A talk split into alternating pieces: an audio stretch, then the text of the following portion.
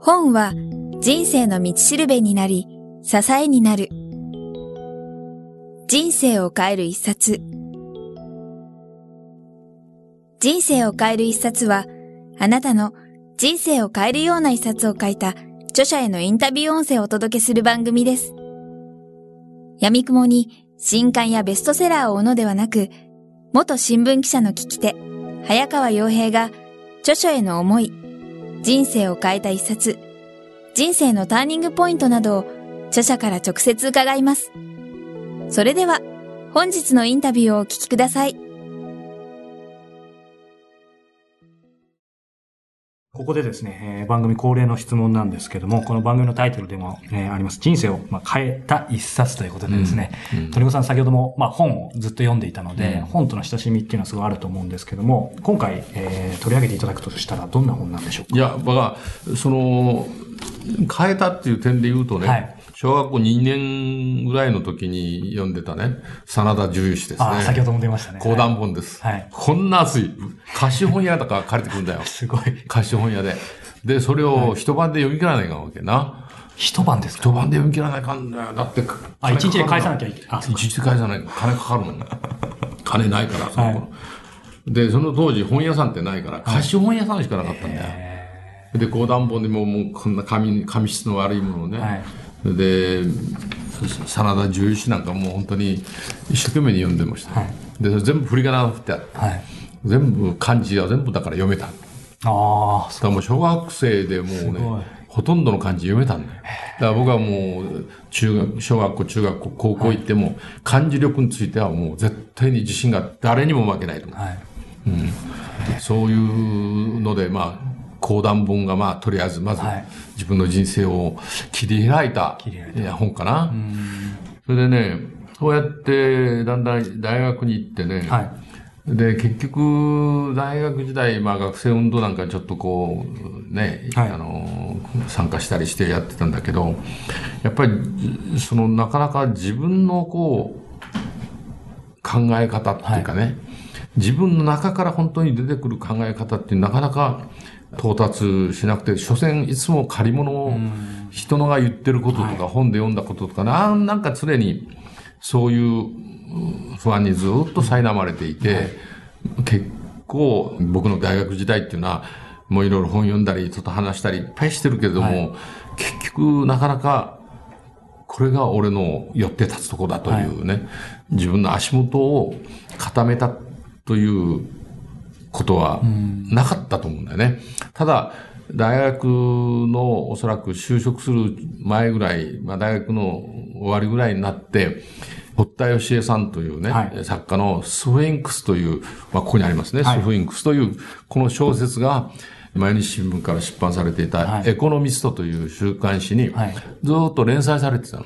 で僕はエコノミストを読んでたんですね。で、そのスフィンクスをずっと読んでいて、その中でなんか、こう読んでいて、なんかこう、天の刑事みたいなね、はい、突然、なんかこう、ひらめいたことがあるんですよ。はい。その人間という、人間と自然というね、うん、関係について、はい、あ、人間というのは自然と対、対しながら、場合によっては対立しながら、はい、人間と自然という関係、そこからね、いろんなことがね、そこを理解した時から、うんあの自分のことも分かり、なんかこう、いろんなことが分かってきたっていうかね、はい、自分の人生というものについては、はい、なんかこう、人間というものの理解をさせてくれる一冊だったのね。だからそれを僕はすごく覚えてまして、で、堀田さんの本は随分読みましたけどね。あそうですか。私もいろいろちょっと調べた。堀田さんご自身も少しだけ戦後記者をやられてるんですよね。ああ、あの、同盟通信ね、なんか、なんか読売新聞の外報にもちょっといたみたいですけど。うん、あの、戦時中やってたんじゃないの？ですかね、うん、ただなんか10日ぐらいで辞めちゃった。ああ そうかいやそうかじゃあこの本を読まれたんだ、うん、もう今じゃもうねあの 詳しいことは忘れてしまっているけどね、はい、僕がやはり拝読して思ったのはその、うん、まだみんなが海外とかにそんなにこんな当たり前に行ってない時代に海外で活躍する日本人の姿が脈々となんか書かれてそう今ならこれね、まあ、全然不思議でも何でもないんだけど、はい、当時僕はこの国連職員だよね。はい、主人公が。うん、主人公がね。だからすごく、あの、新鮮だったよね。そういうのはあた、まあ、今だと割とね、はい NGO とかいっぱい言葉が出てきたから、普通になってるけど、国連の、あの、高等弁務官になった尾形さん。尾形さんのような存在もいるわけだから、はい。えーまあ不思議ではないんですけど、この当時はすごく、へえと思いましたね。海外遠かった頃に帰るやパリでその生きる日本人の姿がなんかいいなと思っていて、で結構なんかお酒を飲むシーンが多くて、お酒飲みながら話が進むって面白かったなって思ったんですけど。僕が感じたのはね、やっぱり、はい。このやっぱり自然と人間という大テーマをはい。なんか感じ取ったというか、そこから非常にこうマクロでものを見るうん。ことができるようになったんですね。はいここに書いてあるんですけど解説で。元来日本のジャーナリストには対極を俯瞰する視点がなく、作家たちは世界に向けた業種にかけろ。はい。日本のジャーナリズムから世界に通用する報道が出ず、世界的なスケールで読まれる作家が甚だ少ないことはその辺に由来するものだ。まあ、こういうふうに書いてあるけど、堀田さんっていうのは本当に確かに戦時中は中国にいて、はい。その頃のあの作品もいっぱいあるんですよね。まあ、あんまり今の人はわからないよね。いやでも私もあの恥ずかしいのが堀田さんを存じ上げなくて今回この600ページで結構ボリュームあって読んだんですけど。読んだの全部？はい読みました。うーん。あっという間に読んで。面白いでしょ。はい。で最後は結構スピーディーに進んで、いや面白かったなって。いう。まあ今日、まだまだ実はお話伺いたいんですけど、鳥越さんもお忙しいようなのでですね、あと最後にいくつかお聞きしたいんですけども、はい。まあ今回、まあニュースの職人という鳥越さん、まあ名刺にも書かれてますけども、活躍されている中でですね、あの、やはりこれはお聞きしたいなと思うんですけども、まあちょうど今日今12月19日でキム・ジョンイルがちょうど亡くなった日なんですけども、震災からちょうど9ヶ月経って、うん。鳥越さんが見るそのニュースの職人として見てその震災報道のあり方だったり、まあ、原発の実情、そして聞いてるリスナー僕らが今後どういう、なんでしょうね、立ち位置というか生き方をしていけばいいのかっていう、このあたりを。まあ、震災の報道はね、津波による被害はまあ、精力的に新聞もテレビもね、はい。あのーよくやったと思いますよ。はい。で、問題はその、原発の方の報道がどうだったのかということがあるんですね。はい。僕は4月4日に取材に行って、結局占領系持って行って、福島第一原発の正門前まで行ったんですよね。はいで、もちろんそれをテレビ、カメラで撮って帰ってきたんですけど、で、いろいろまあ他にもいろいろ取材してきたんですけど、はい。結局どこのテレビも取り上げてくれなかったよね。それはなぜかというと、自主規制していて、20キロ圏とか30キロ圏の中に入って取ってきたものは使えないと。僕はそれほん、それを聞いて本当にもうびっくりしましたけどね。スクープじゃん。いや、そうですね。僕からすればね。どこも誰も行ってないんだから。その当時は。正門前まで行って、排気筒の全部絵も撮ってそこでレポートしてる僕は。なんかやっぱり放射能という原発と聞いただけでなんかこう、なんとなくみんな腰引いてしまってね。まあ正直そうですね。なんか政府の発表とか東電の発表とかね、要するにそういうものを垂れ流してると。まあもちろん、ちょっとずつ、まあしかし、あの、いろんな、えー専門家の話をね、はい入れて、まあ、多少はその後変わってはいくんだけども、はいしかし、まあ、見ててちょっと、まあ、これは日本のメディアのやっぱり持ってる体質だろうなと思いましたね。あの、やっぱりなんか原発については、本当のところはちょっとわからなかったですよね。まああの、折しもちょうど数日前あの、えー首相が、まあ、ステップ2完了というコメントも出してましたけど、まあ僕も何も調べてないんでわからないですけど、その辺、まあ鳥越さんお話、あのね、それはね、原子炉のトラブルははい解決はされてないんですよね。何も解決されてない。つまりな、例えば原子炉のうん一番近くまで人が入ることは今依然としてできないわけですよね。えー一応まだいろんな、あの、メーターで外側から監視してるだけですね。で、温度が下がったと。一定程度低い温度に下がって、はい。えーまあ、最初の頃は下がったり上がったり不安定だったけども、はい、それが非常に低い温度で安定した状態になったと、いうことは、まあ、おそらく事実だろうと思って、はい、だからそれは冷温停止状態になっているということは、まあ、これは、より正確に言うと、冷温停止状態に今なりましたというのが正しくて、収束したとかね、はい、原発事故は収束したとか、うん、そういうことは全く言えない。収束してない、まだ。うんね、こまだこんな、もうおそらく何十年とかかかるんですよ。廃炉にしてしまうのでね。だから収収束というのはもっともっと時間かかる。ただ、ステップがいくつかあって、はい、そのステップとして、冷温停止状態というステップにたどり着いたということは、うん、つまりそれはどういうことかというと、原子炉というのは核反応が起きて、燃料棒に中性子を当てることによって、核反応が起きる、うん、で、ものすごい高温が出るわけだけども、はい、それを水冷、つまり、えー、水を回して、水で冷やしながら一定の温度を保っていた。それは地震が起きて停電になりました。はい、で、えー、停電になった時に、まあもちろん燃燃料棒は、あの、制御棒が入るために、核反応は止まる。うん、しかし、今まで核反応を起こしていた燃料棒というのはものすごい高温なんだ。うん、本当はそれをすぐ冷やさないかんだけども、はい、水の循環が止まっちゃった。うん、止まってしまったので、温度がどんどん上がって、はい、で、結局水蒸気爆発を起こしてしまったわけですよね。はい、で、問題は水の循環というのが一番問題だった。はい、バックアップの電源があって、もし最初の電源が落ちても、そのバックアップ電源で冷却水は回るというつもり、設計になってたんだけど、はい、そのバックアップ電源がタービン建屋の地下にあって、津波で一発でこっちも行かれてしまったね。うんだから全くその想定してなかったんですよ。でもそうなると、冷却水回らないので、温度が全然下がらない。という状況がずっと続いて、非常に危なかったんです。で、それが一応い、いろんなことを試みた結果、まあ最初は上から水かけたりしてましたよね。で海水かけたりとかいろいろしてましたけども、まあ一応その、水を回すことがある程度できて、はい温度が下がってきた。で、しかも上がったり下がったりするんじゃなくて、一定の温度で今下がってる。それを冷温停止状態というんだけど、まあ、冷温停止状態っていうのはまずだ、もう第一歩なんだよね。原子炉トラブルの収束に向けての。だからまあ、第一歩にようやくたどり着いたな、というふうに思った方がいい。はい、何も解決してません。ありがとうございます。まあ、そういう意味で、その、やはりステップ2完了というニュースを見て、やっぱりどう捉えるかってところだと思うんですけど、うん、最後に、あの、やはり、一般のリスナーの方は当然ニュースの職人ではないので、うん、普段いろんなニュースを、まあ、玉石混交でそこでどう精査してどう捉えるかっていうところが肝となってくると思うんですけど、うん、そういうニュースの職人でない私たちがその、日々のニュースとかのその本質を、まあ、捉えるための何かヒントがあるといただきたいなと思うんですけども。それはね、僕らでもそうだけど、例えば、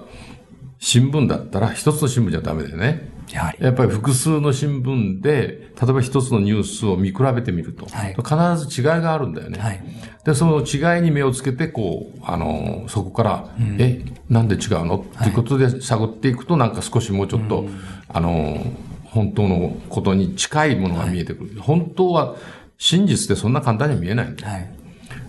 僕はね、真実、これが真実だなんていうようなことはね、言えないと思うよ。うん、新聞記者といえども、テレビといえどもね。事実は見えてるものが事実だからね。はい、これは事実ですということは言える。うん、だけど、事実の後ろに真実が隠れてるんだよ。でも真実に近づくための努力はできるけれども、はい、これが真実ですなんてね、軽々しく言えないと。うん、原発の問題だって、これだっていう人がいたら僕はね、うさんくさいなと思いますね。うん、ちょっと疑って変わります。うん、やっぱり事実と真実は違う、違うんです。だから、まあ、ヒントという意味で言うとね、常にやっぱり報道されてることはね、事実かもしれないけども、本当はもうちょっと違うんじゃないの、という疑いの目でね、ね見ることですね。みんなが右向いた時には左をちょっとそう、だからね、僕は本のタイトルでもあるんだけど、報道は欠陥商品と疑えという本を出してるんですよね。はい、だから報道っていうのは常に欠陥商品なんだよ。うん、完全商品じゃないんだよ。それをね、みんな間違ってるわけ。うん、報道されてることがあたかも本当のこと、本当のことのように思えてしまうわけだ。はい、テレビでバーッと出てくると。でもちょっと待てよと、うん、本当かい、という、こう、疑いの目で見てると、はい、しかも複数いろいろこう、重ね合わせて見てると、まあ見えてくるものがあると。最後に、えー、はい、今日鳥越さんにお話伺ってきましたが、ちょうどこれ配信されるのは2010年年明けてからなんですが。ああ、年明けですか、はい、はい。個人として、そしてニュースの職人として、はい、えー、これからやっていきたいこと。ああ、僕はですね、映画を作りたいんですね。やはりそこを聞きたかったです。映画を。うん。でも、その映画の何をやるかっていうのは言っちゃうとね、はい、パクられるんで。これちなみにあの、2月の頭ぐらい配信予定なんですが、それでもやめといた方が。それから言っていただいて、ここまあね、今のところね、二つぐらいあるんですよ。はい、アイデアはね。はい、まあ、一つは言ってもいいかもしれないけど、やっぱりこの今回の原発のトラブルはね、映画にできると思うね。うん、これをどういうふうに原発事故にね、日本の国は対処したかというのをテーマにして、まあ人間のドラマにするわけだから、誰かを主人公にしなきゃいけない。誰にするかはまあ別に決めてませんけど、あの吉田さんという所長さんはまあ非常に映画の主人公になりやすい人ではあるよね。しかも食道がんになっちゃったからね。うん。まあそういう意味で言うと、こう非常にドラマ性を持っている人だの。まあもう一つはちょっと言えないですね。じゃあ二つ今あるんです二つは、まあ、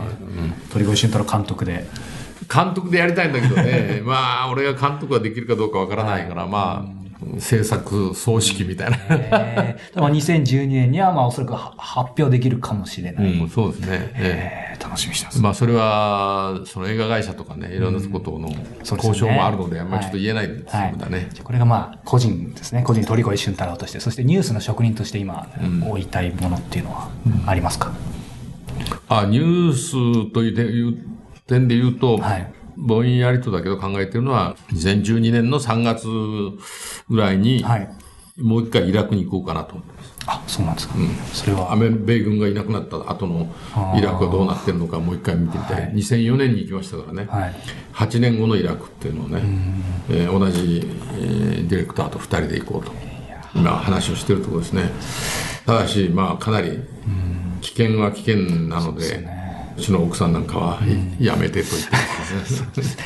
いや、これ聞いてる方、まあ、いろんな年代の方いると思いますけど、鳥越さんが、ここからまあ来年ね、72歳で、あんまり年寄ると逆に怒られちゃうかもしれないですけど、うん、そこでまたもう一回イラクに行こうっていう、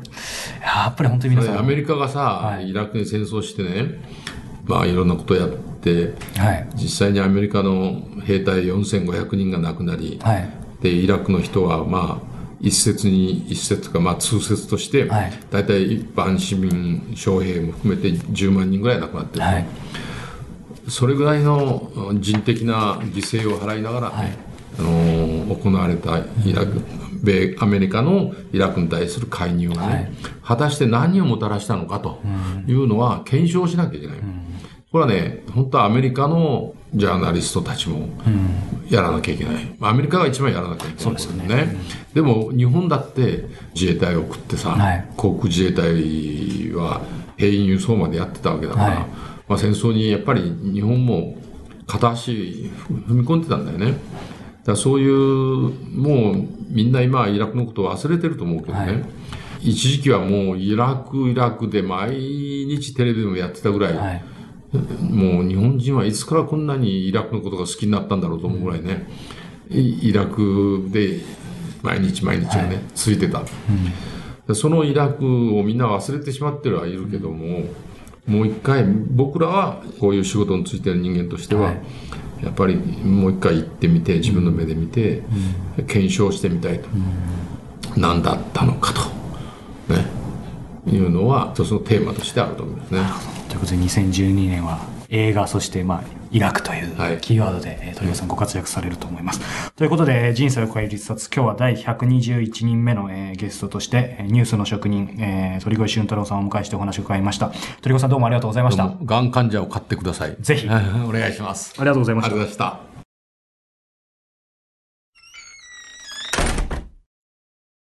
日経ビジネスデジタルサービス開始のお知らせ。ナンバーワン経済誌日経ビジネスでは記事をスマートフォンやパソコン、タブレット端末でお読みいただけるデジタルサービス日経ビジネスデジタルをスタートしました。過去3ヶ月分の全記事がお読みいただけるのはもちろん、これまで週末にお届けしていた各記事を水曜日から先行配信。雑誌が届く週末には全記事をネット上でお読みいただけます。各記事を保存したり、SNS で会社の同僚の皆さんやお友達と共有したりすることもできます。実際に使い勝手をご確認いただける無料体験を受付中です。無料体験は人生を変える一冊のホームページから簡単な登録でお気軽にお試しいただけます。Google などの検索エンジンで人生を変える一冊と検索してお越しください。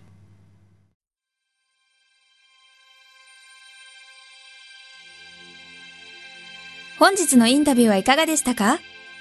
渡辺美樹さんや茂木健一郎さんら、過去にお届けした100人以上の著者インタビューは、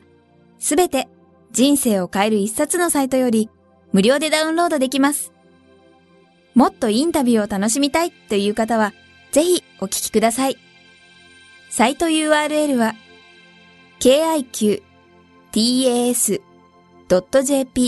スラッシュ book キクタス .jp スラッシュブックです。